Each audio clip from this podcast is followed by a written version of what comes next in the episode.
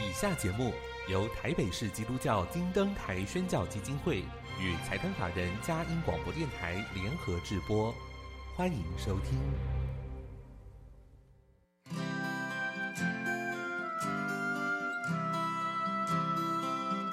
在现代紧凑的生活节奏里，以爱建立和谐的家庭生活，以喜乐专业的态度投入服务。一起营造你我的美丽人生，成为一个快乐又丰富的译文生活家。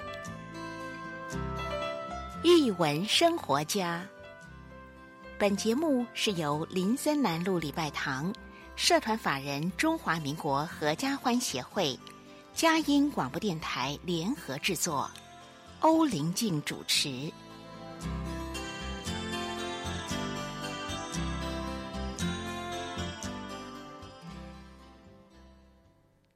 这里是嘉音联播网台北 FM 九零点九，各位听众朋友，大家好！您现在所收听的节目是《艺文生活家》，我是节目主持人林静，很高兴跟您在空中相会。常常有听友听了我们节目说：“哎，林静，这边有好多的绘本，但是有些听友还是不明白到底。”什么是绘本？绘本跟一般的插图有什么不一样呢？那我这边就用美国图画书协会哈，它其实每年在它的年度大会当中会颁发一个指标性的奖项——凯迪克奖，它有一个对图画书界定的标准。他说：“儿童图画书，也就是我们所谓的绘本，跟其他图文并茂的图书有什么不同？它的目的是为儿童提供视觉的体验，而且它是靠一系列的图画跟文字互动来呈现完整的情节。”或者是主题，或者是思想，所以我们看到这一类的书呢，它的图画会说故事，跟文字一起合奏，而且呈现一个完整的故事情节。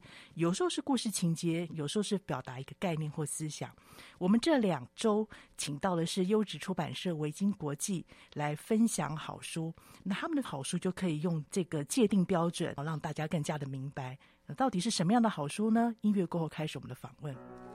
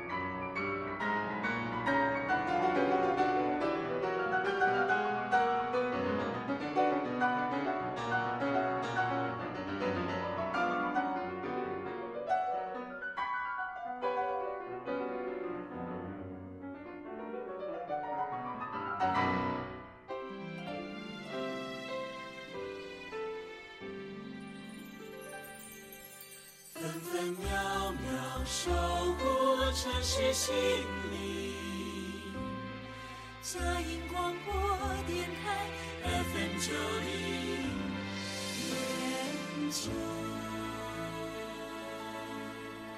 欢迎回到艺文生活家，我是节目主持人林静。今天非常荣幸可以请到海狗房东跟佩秀老师一起来分享。好书，那刚刚我们在前面开头有说过，其实图画书有时候呈现的是一种故事的起承转合，可是更多时候可能是概念式的故事叙事的进行。今天我们这一本书，他们的眼睛就是用这种概念式的来进行。提到的文字作者海狗房东，大家会想到什么呢？每次读海狗房东的作品，会觉得好像是生命当中有时候会有一些停格，或者好像让你停下来呼吸的空间。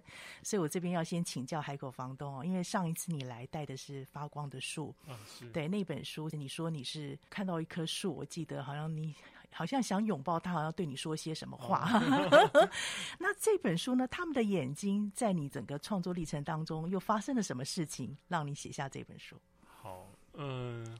说不定说起来跟树好像也有点关系。发光的树是我本来就很喜欢树，然后看到树会想去抱。那那天是很想写故事，呃，之前曾经写过，就把一些想写的东西或是想到的意象写在纸条或是电脑档案里。嗯、那因为很想写故事，我就拿出来看看有什么东西可以让我有想法。那天看到发光的树，嗯、那这一次他们的眼睛。呃，我是好几年前，那时候脸书有语音直播的功能，嗯，然后想我想在那个语音直播上说故事，就假装它是广播，这样、哦、有一种即时性。是，那但是我也很期待大人或是甚至呃银发族，就是爷爷奶奶们也、嗯、跨年龄了也愿意听，因为因为一般人听到故事或是绘本都会想说是小朋友嘛，嗯、所以我本来那时候想说我就。用很老的声音来讲 那个节目，但是不太可能，因为那会喉咙会很辛苦。是。那为什么我刚刚说或许跟树有关系？因为好多年前我在大学跟大学毕业后一段时间，呃，做过很长时间的服务工作，去比如说去育幼院或者是偏乡学校带活动。那我们有把爱心树改成。戏剧，那、嗯、我很常演那一棵树，都用很老的声音讲话。你有老灵魂，所以很自然的可以诠释。OK，所以我那时候就想，如果我用很老的声音说故事，嗯、说不定呃刚好路过划过去听到有人在说故事，嗯、然后是一个超老超老的声音，嗯、或许大家都会觉得自己很年轻很小。要，要示范一下吗？啊、呃。大家好，我是海口房东。哦，这个老房东出来了，对 对。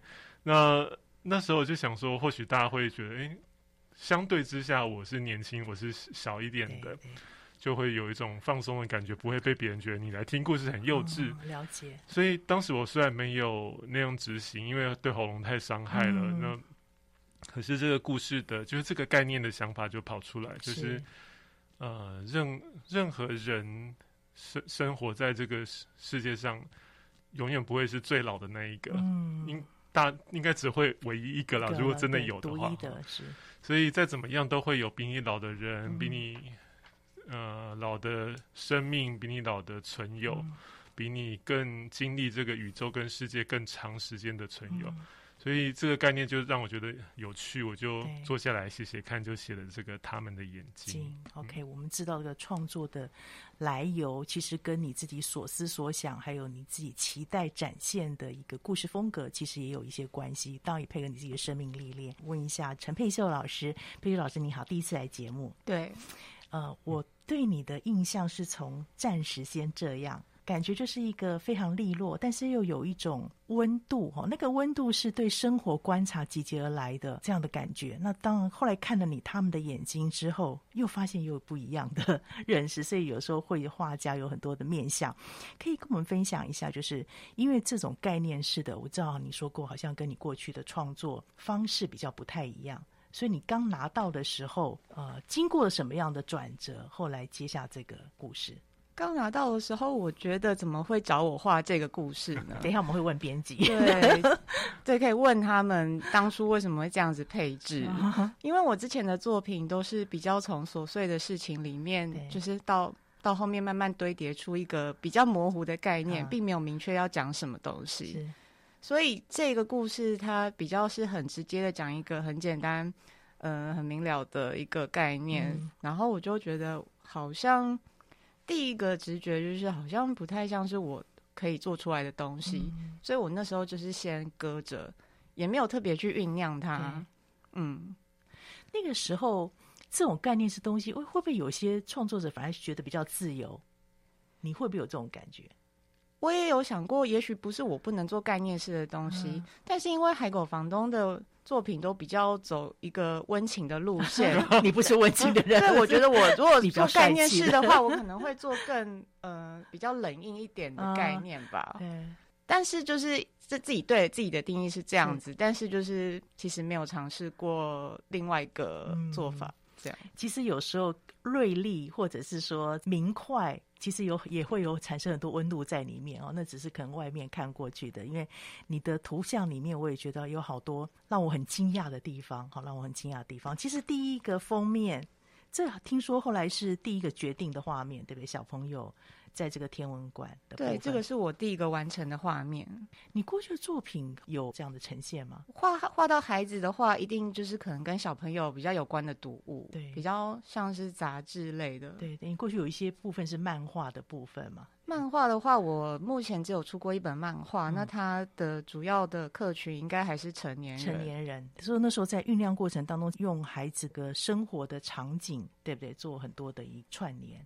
嗯，因为呃，文字里面有提到的物件，我有、嗯、我其实不得不画到它，嗯、因为它都会重复两遍。嗯、那这些物件呃画出来之后，可能前面跟后面要串起来的话，它会自然而然的就会出现一个像是家族一样的场景。嗯所以就是里面会有老中青三代。要问一下海狗房东，你看到这个图之后，跟你原来创作的那个故事叙述脉络，哎，有什么不一样的部分？我其实通常写完故事，我不会特别去预设它一定会是什么，没有很具体的画面啊。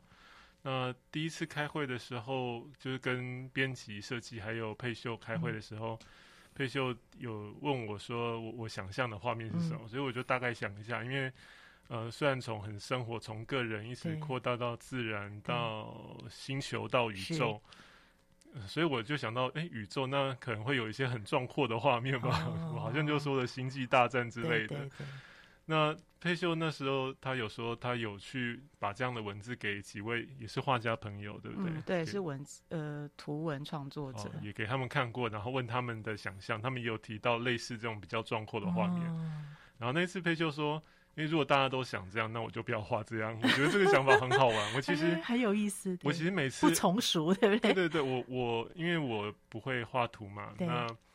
我觉得对我来讲很，我以前会很羡慕图文都可以自己创作的绘本创作者，啊、因为好像有一种不止我笔写我心，你还可以用图画来、呃、很完整的呈现。嗯、可是这几年我发现，我每次跟呃不同的画家，甚至同一位画家不同次的合作，嗯、我都会有好多惊喜，然后那些画面都是我从来不会想象到的。所以像这一本他们的眼睛配秀，他没有。画出我当时第一时间只觉得那种很、嗯、很嗯、呃、很夸张的星际大战的那种画面，当然不可能做那样，但是它里面有很多生活感的，很很有温度的的，对每个人来讲都会找到一些共鸣的场景，嗯、对，或是物件，但是它也有几页是很有魔幻趣味的，然后甚至它也是有一种大场面感觉的，嗯、可是它不张扬，我很喜欢那几页。很深邃的空间感。是，海口房东可以帮我们读一次你这本书吗？哦，让大家先感受一下那个文字的温度，啊、然后我们再来想想看这个画面怎么来配合。好，那大家会听到翻书的声音哦。好，他们的眼睛，在大人眼里，孩子还很新；在老人眼里，大人还很新；在这些乌龟眼里。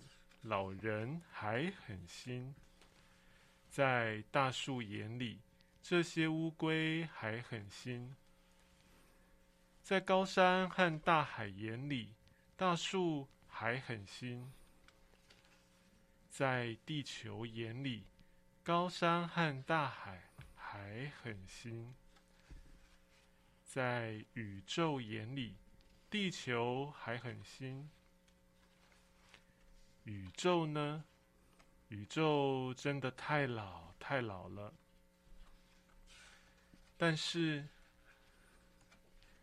在孩子眼里，就算是很老的宇宙，也还很新。这大概是一半吧。一半，对，我们才会读到一半，剩下让听众朋友自己来翻书看，我觉得更有感觉。这一直出现好心好心，这个心有不同层次的表达吗？想法？嗯，我当时其实刚开始，因为讲到那个想做语音直播的那个时候，我坐下来写的时候，我第一次下的标题故事的题目其实是英文，嗯、是 Still Young, Still New。那、嗯、其实呃，对我来讲，那个新比较像是新鲜，嗯、但是同时对照不同年纪又有年轻年老，嗯、所以我很直觉就先写了英文。对，那。但是当时不是为了想要用英文当书名，只是，是呃想要赶快把这个概念写下来的时候，对对对。那所以那个心，我到我在写的时候，我印象中我有试试几个词，嗯、呃，年轻或是小、嗯、还是什么，但是后来觉得“新”这个字，一方面是我觉得它读起来就是有一个呃尾音提起来的轻快感，嗯、然后再来是它它既可以包含年轻，也可以包含新鲜感，也可以包含其他的不同层面的意思，而且它。不是直接让我们看到它就是年轻、嗯、或者就是新鲜的意思，所以它会有一种呃空间吧。虽然它是一个很具体的形容词，嗯、但是因为它跟原本要指涉的那个形容的意象又没有那么马上吻合，嗯、我觉得它好像有一种想象空间，蛮有趣的，所以后来就放这个字。Okay. 对，所以我们可以从海果房东的这个心，他给予很多的空间想象。这个空间想象，佩秀怎么样来引导我们？透过他的图像，我们先进一段音乐，来听听他怎么说。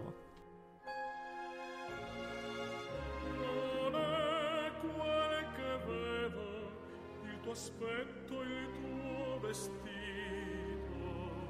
non importa e questo già lo sai.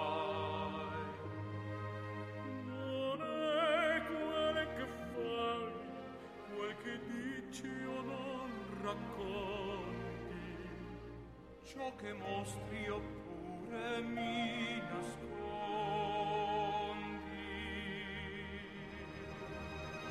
True.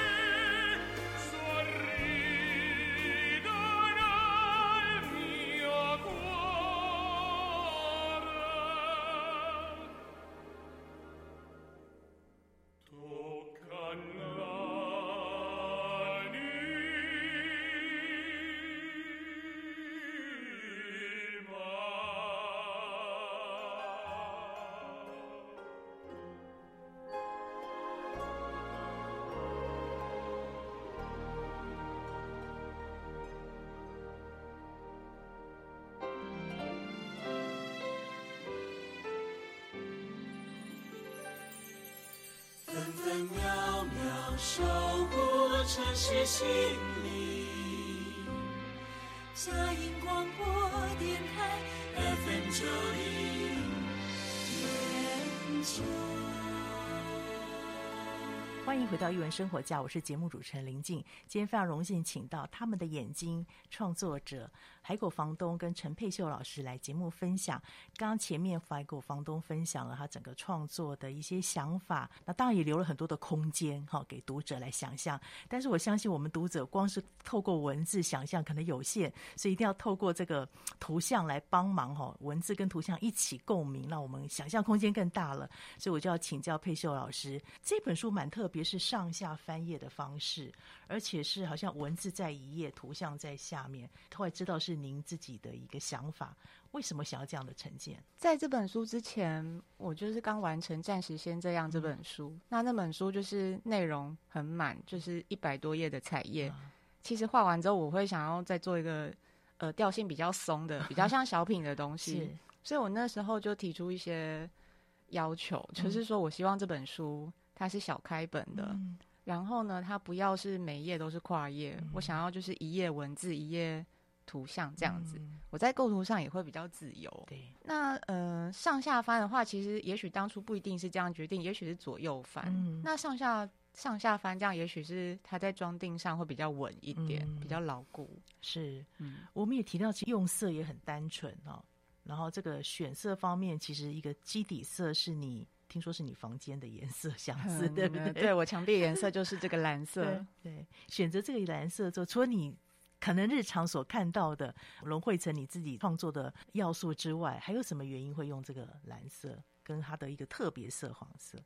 呃，我在这本之前，我上一个绘本叫《买鱼为王》，那那本书它也是用两个特别色来印的。嗯然后我其实一直很想要再把这个印刷方式，就是再玩的更熟练一点，嗯、所以我这次也要求用两个特别色来印刷。那两个特别色其实它就会有很多嗯，印刷上你会没有办法预测的，嗯、所以我可能要找一个比较我可以掌握的方式，嗯、然后还有比较可以掌握的墨色。嗯、那我大概知道蓝色这个墨色它的特性，然后它可以。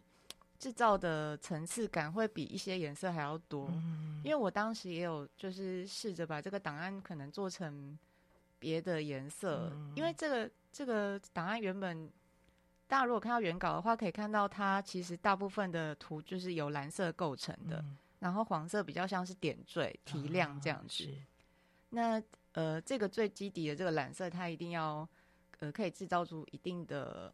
层次感，嗯、然后这个也也算是有一点尝试过后的决定哈。嗯，在文图互相合作的过程当中，呃，有没有哪些地方调整？因为文字有一些指示的作用嘛，图像又补充了更多的丰富性。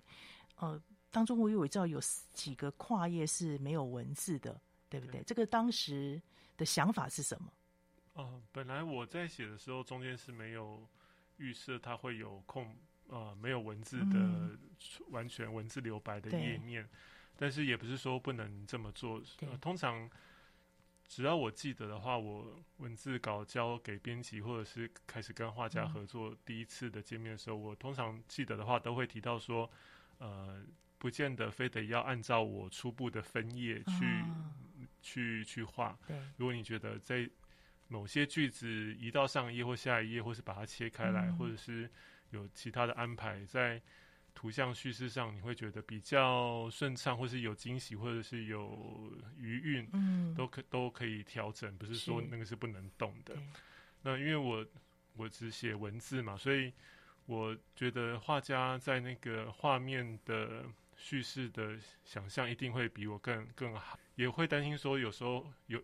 有些画家会比较谨慎的想说，这个文字写完好像是这个人的作品是不可动，但是我一直都会觉得绘本一定，因为我是纯文字作者，我觉得它一定是两个人一起的创作，不是这本书不是只有是我的或是他的，是大家一起完成的。是是。所以那时候佩秀他有把中间有几句拆开来，就是让他用两页的时间来呈现。让转折的，比如说刚刚讲那个但是的那一页，呃，那个但是他就把它拆出来，就会有一种哎、嗯欸，但是怎么样呢？嗯、在翻页之间，读者会去想。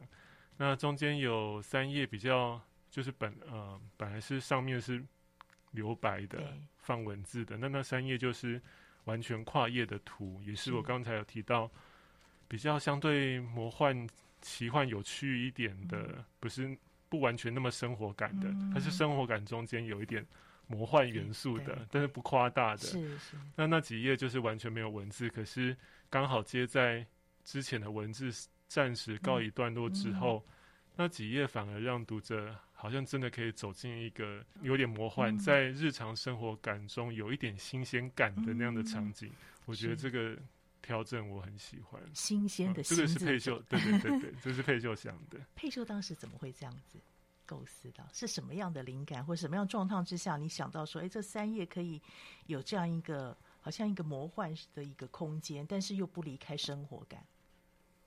嗯，这个一开始就讲到我拿到文字的时候，我会先把它分段，对。然后比如说我一开始可能就知道这本书会有几个跨页，嗯、所以我要把文字分配到这一些跨页里面。在分的时候，我会自己抓一个文字的节奏感。那就分到，呃，分到后来，我发现这些文字它不够分这么多跨页，嗯，所以里面就会有无字的跨页。嗯、那无字的跨页，其实我看过蛮多绘本都有这种做法的，就是穿插一个中间，呃，声音喘息的空间，嗯、然后你就是眼睛在图像上面这样子看。所以我就也没有想太多，我就觉得反正这个就是可行的做法，嗯、只是就是也一样，就是安排那个节奏感的问题。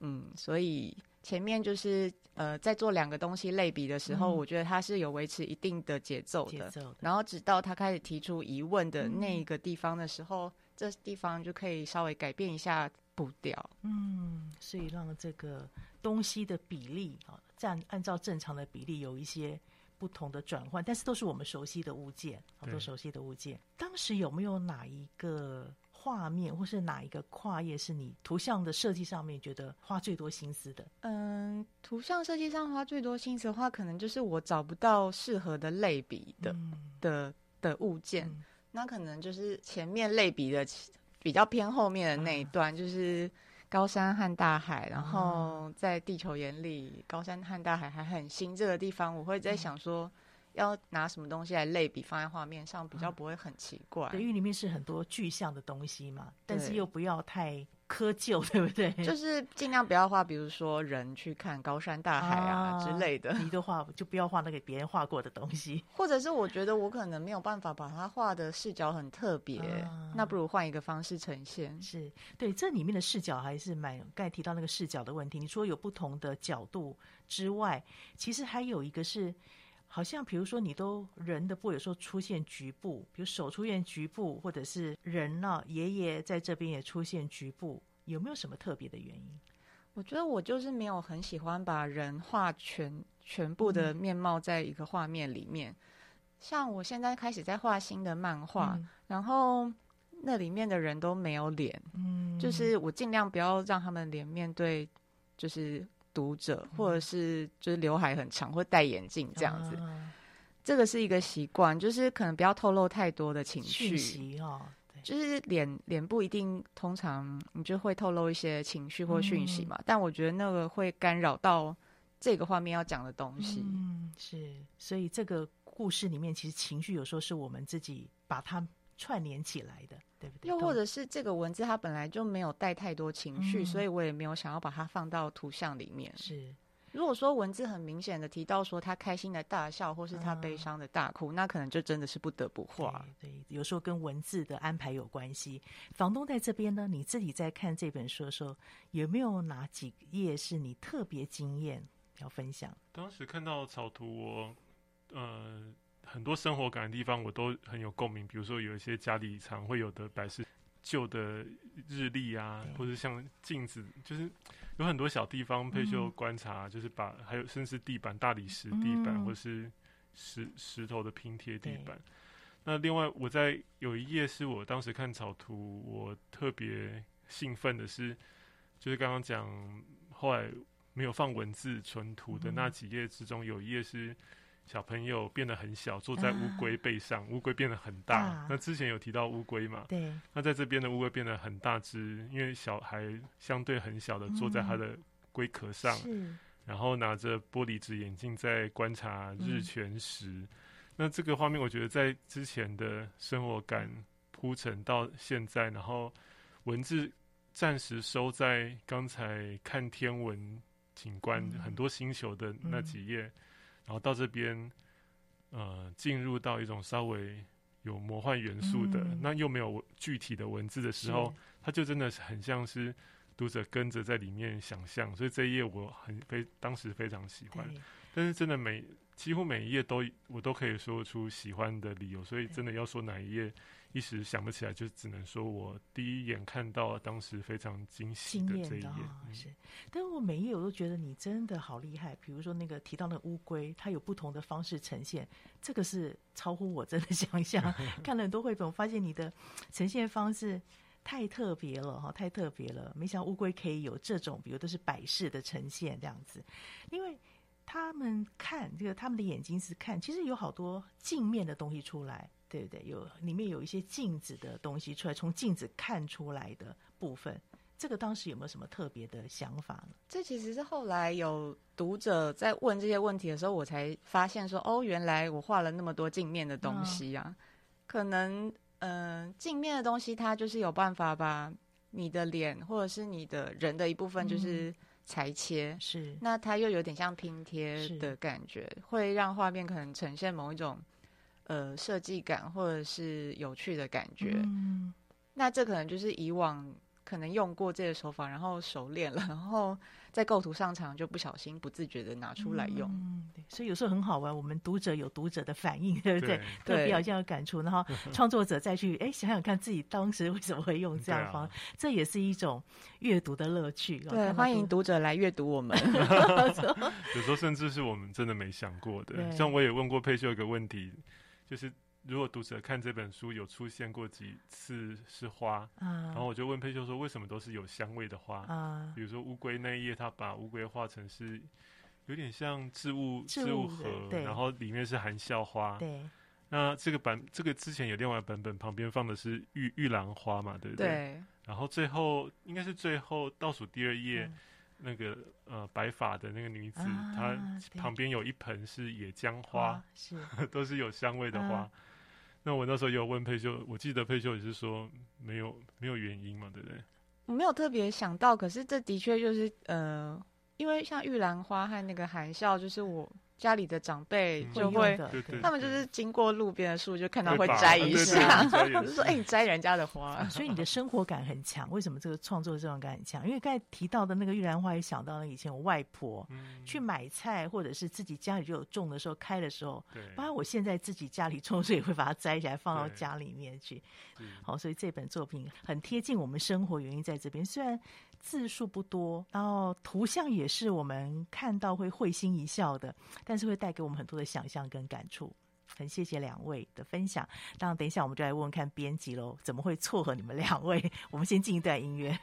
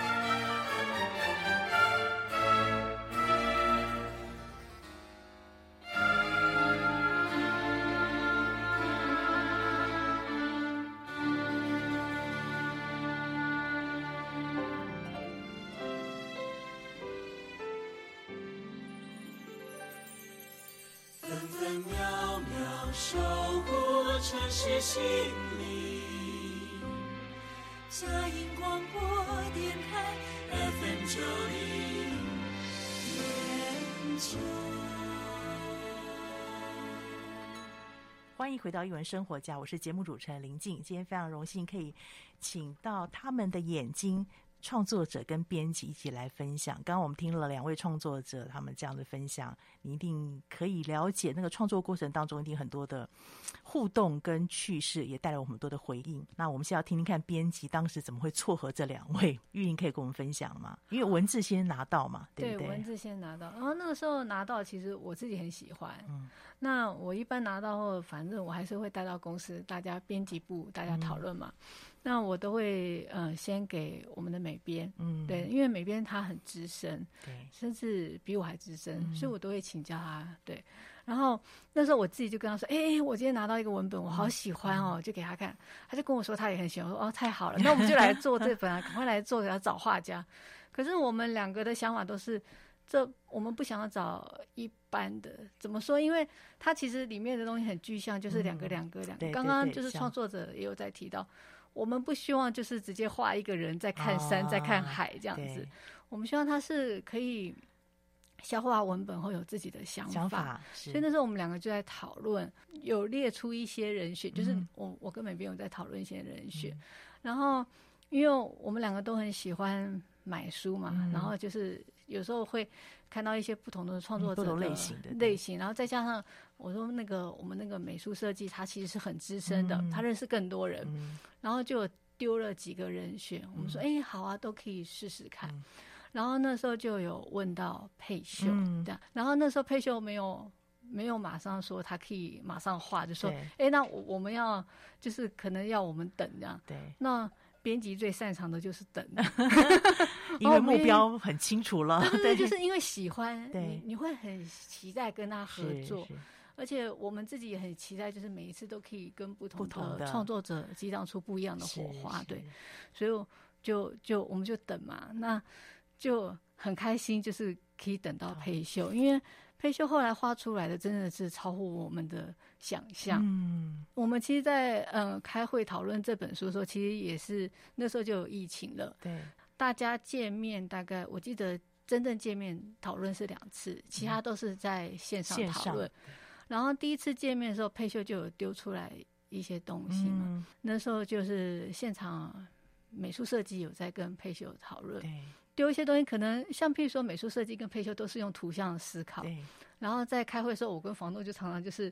我们俩在放空，或 他们俩就开始在对应了，对然后听到就觉得很过瘾。Uh、然后，然后那个时候我记得我们不知道第一次还是第二次的时候，然后就开始还开始讨论到我要用什么颜色啊、纸、uh、张啊，装。我们已经进入状况了，对，很开心，因为讨论这种东西超开心 真的哦。对，然后就就觉得哇，那一定可以做一本很好玩的书，这样、嗯、是做出来也很开心。是，对这当中有几页，刚刚我们休息时有讨论到，就是它有产生一些声音的效果，然后或者是说，呃，刚刚房东有讲到有一些香味，这个部分配秀也是无形当中放进去的，对不对？对啊，也就是画出来之后，大家提醒我才发现，哦，原来大家真的会觉得有那个声音感，或者是。仿佛身临其境，闻到那个味道，嗯、这个我其实都不知道大家会之后会有什么样的反应。对，我记得你在同里的那一次新书发表会的时候提到，其中有一个就是他们四处看看，文字是这样写：是小孩子骑着那个三轮车。你说那时候说好像说本来没有这个雨的时候，好像好像比较散，对不对？你想要把它统整起来，就是这张图它的构图本来就是比较松散的。嗯我那时候觉得这张图就是称不上很好，但是也不差，也不至于要到重画，嗯、就是有点不上不下。嗯，但是后来偶然加了这个雨滴之后，它就变成这本书里面有一张有特色的图了，嗯、因为其他章都没有下雨。对，好像有那个季节或是气候的一些转换在这边。房东呢，你自己刚才说到，觉得有那个闻到那个香味是？对啊，就是刚才有讲到几页有那个花的，嗯、比如说玉兰花，嗯、呃，含笑花、嗯、野姜花。那我刚好我自己从可能从小家里奶奶呀、啊、阿嬷、妈妈，他们都会也家里都会有这种很朴素，嗯、其实是很很庶民的，对，很便宜或很很容易取得的。那这些花厂他们都会说五节鸭汤，对，那那个香甜甜淡淡的，我自己也非常喜欢。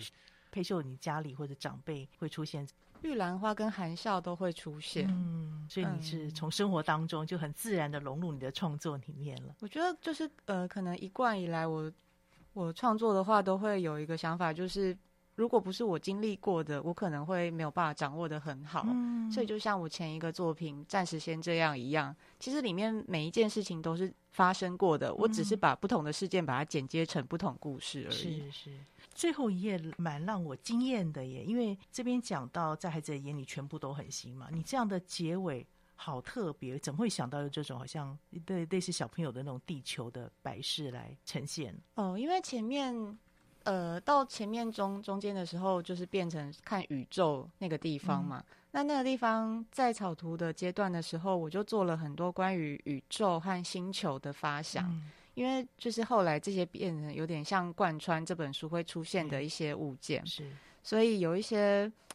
呃，不同的构图，那有一些构图有用到，有些没有。嗯，那这个就是当时发想的其中一张，它也没有预设一定要放在最后一页，只是那时候我们讨论过程中觉得这一这一页好像蛮适合放在最后面作为收尾的。嗯、对，编辑呢，编辑这边的想法，因为它有出现弹珠，又有出现孩童的东西，还蛮一致性的，对不对？那个时候就是，我记得我们那时候在开会见面讨论的时候，就有提到，就是佩秀那时候有设计，原先有设计的一些不一样的场景嘛。对。那就是我们希望他，就是那个时候有丢出来说，希望可以有一个，呃，在故事里面藏，好像有一个三代同堂的故事，嗯、然后把它串联起来，嗯、对对。然后那个时候后来就是，嗯、呃，画面上配秀就做了一些调整，跟他原来。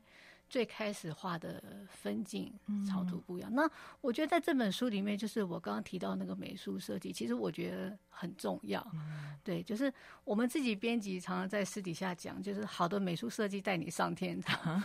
嗯就是因为本书它其实不光只是文字图像，它整个设计跟着它的艺术性的呈现息息相关。是对。那我刚刚前面有提到，就是我们这个美术设计它是非常资深的，对，我很信任他。就是有时候，譬如说我们在开会啊或讨论的时候，常常我觉得他在的时候，我就可以很放心，嗯可以很安心的放空这样子。对，我觉得他是很用心，而且就是很多东西它是藏在细节里。嗯那譬如说像那个文字一面图像一面的部分，原先如果文字单独一面的话，其实你就是留白就好。对，对，可是他是利用了佩秀在画面上的一些纹路、嗯、一些纹理，他去做了一些可能处理。对，对，那就会感觉整体是延伸的。像房东在分享的时候，也常常会提到，譬如说他在某一个页面，就是顺着那个节奏跟。嗯、呃，情绪上，他可能用了一个整个蓝色去做一个宇宙的延伸。嗯、是，对，光是譬如说像我比较可能是用文字思考的人，嗯、我可能不会想到这么多。对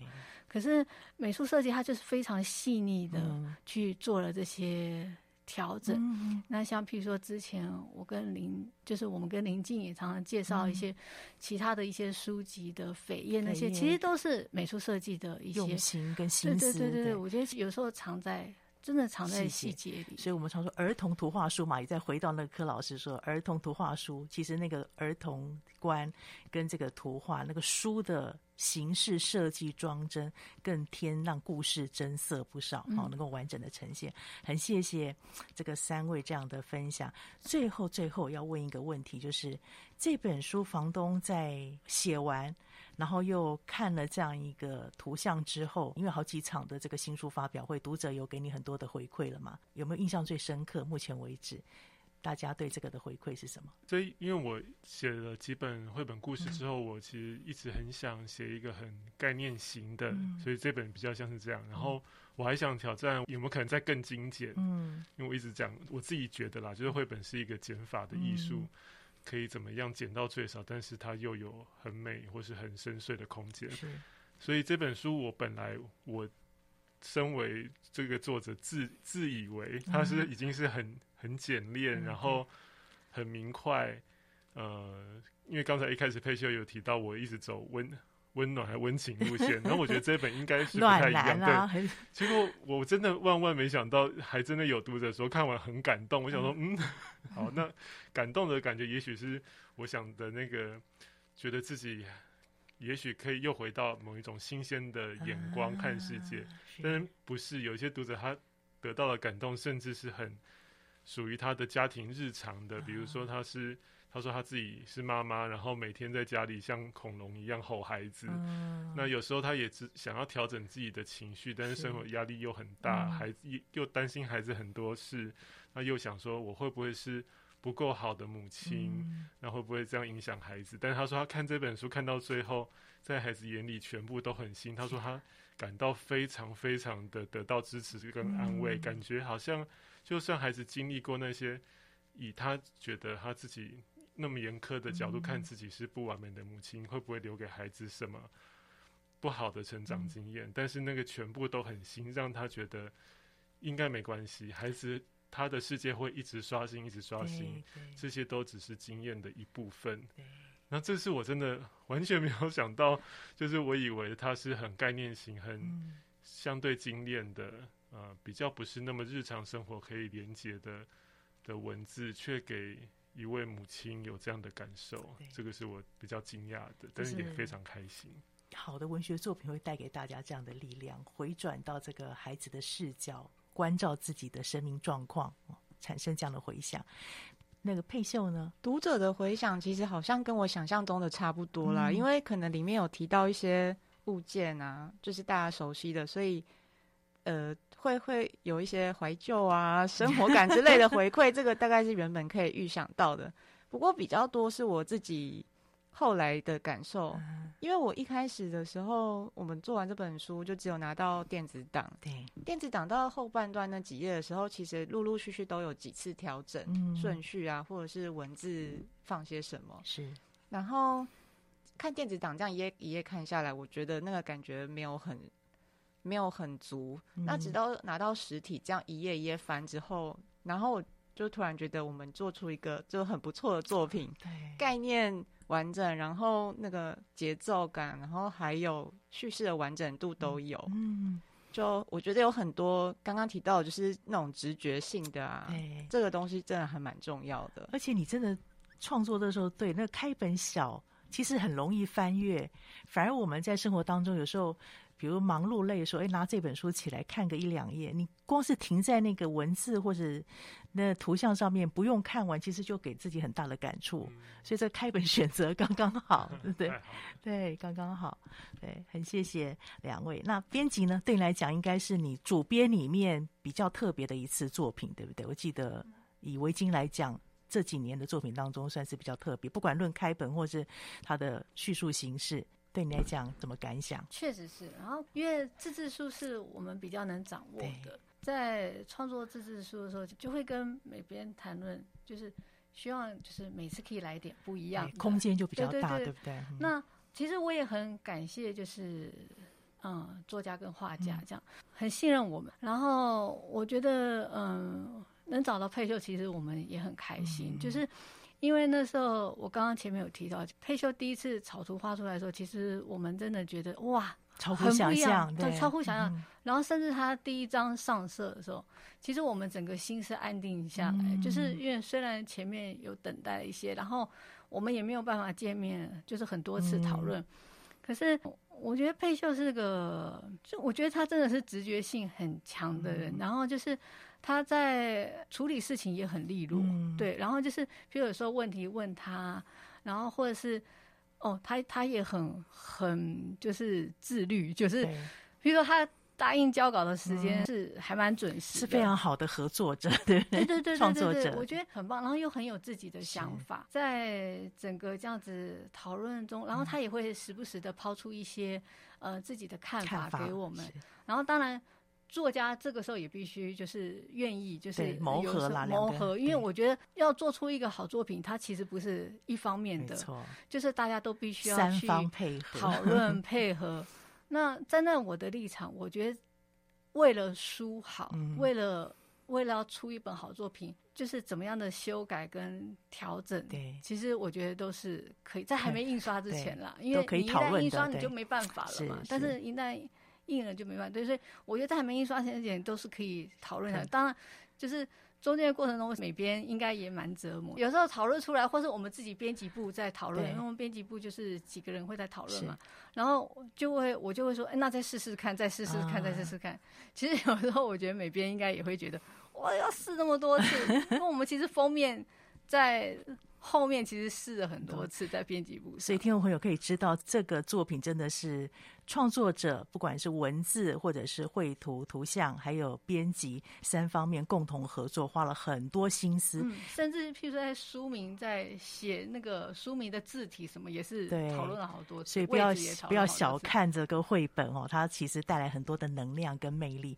很谢谢三位今天这么精彩的分享，特别把编辑找来是要知道幕后的艰辛，很期待。有机会再看到维京国际还有两位一起合作的作品，谢谢今天大家的收听。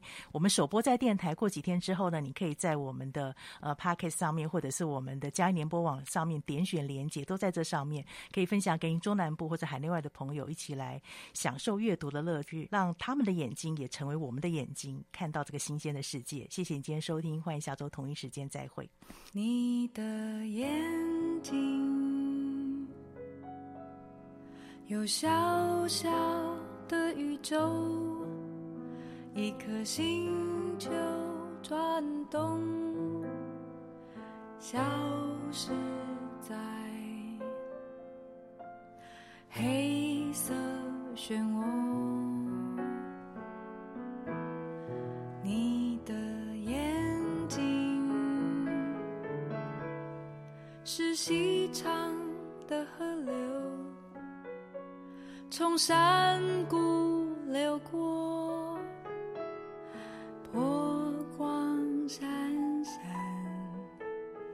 时间一抹黑夜月亮依旧清晰给赶路人指点迷津。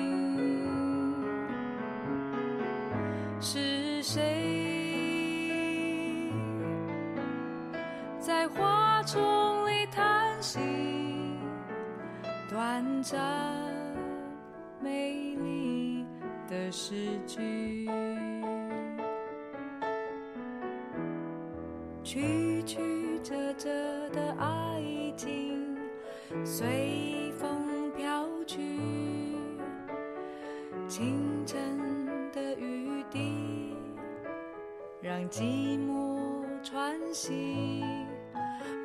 再次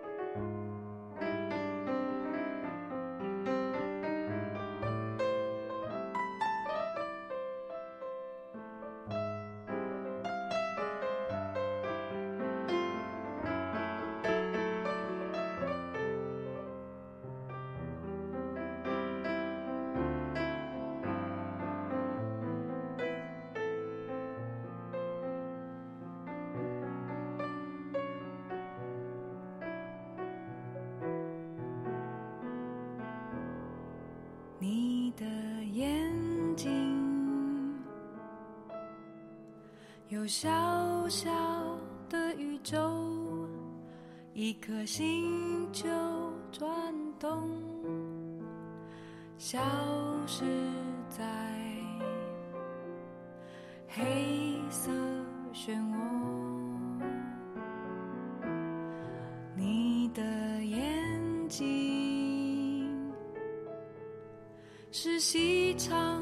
的河流。从山谷